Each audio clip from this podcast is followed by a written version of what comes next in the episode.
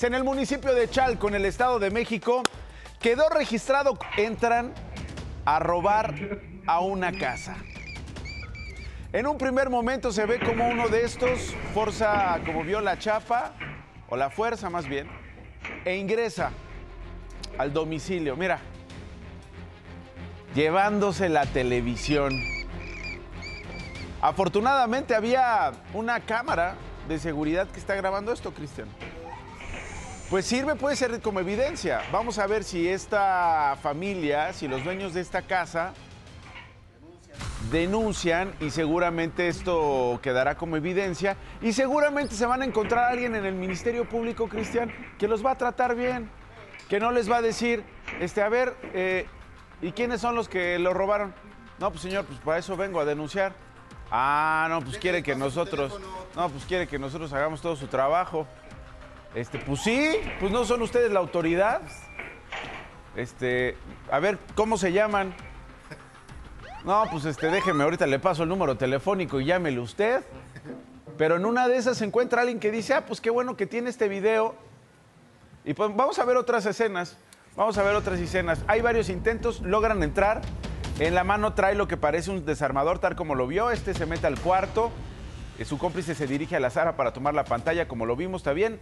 Otros segundos después, los dos presuntos delincuentes salen con dos televisiones.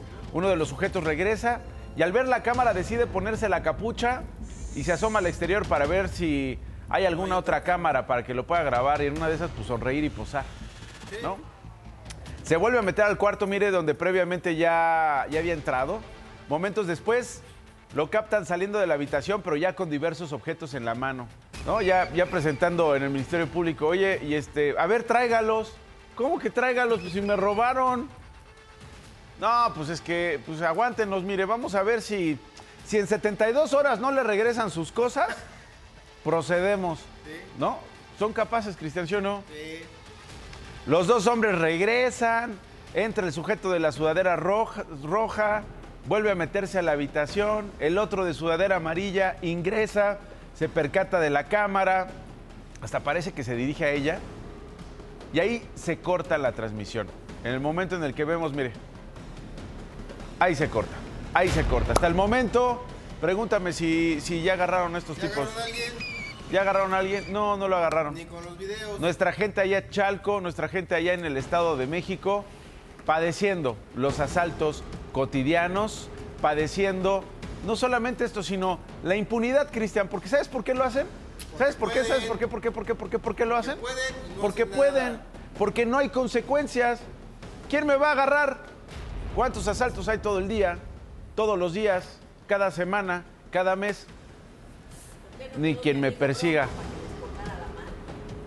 Cálmate, Maricho, tampoco te pongas, ya, ya, ya, ya, ya, ya, Maricho, imagínate, ya influenciada por Samuel García. Oye, a ver, ¿por qué no traen al bronco para que les corten las manos? Pues tampoco es la manera, cortar las manos. Pues no.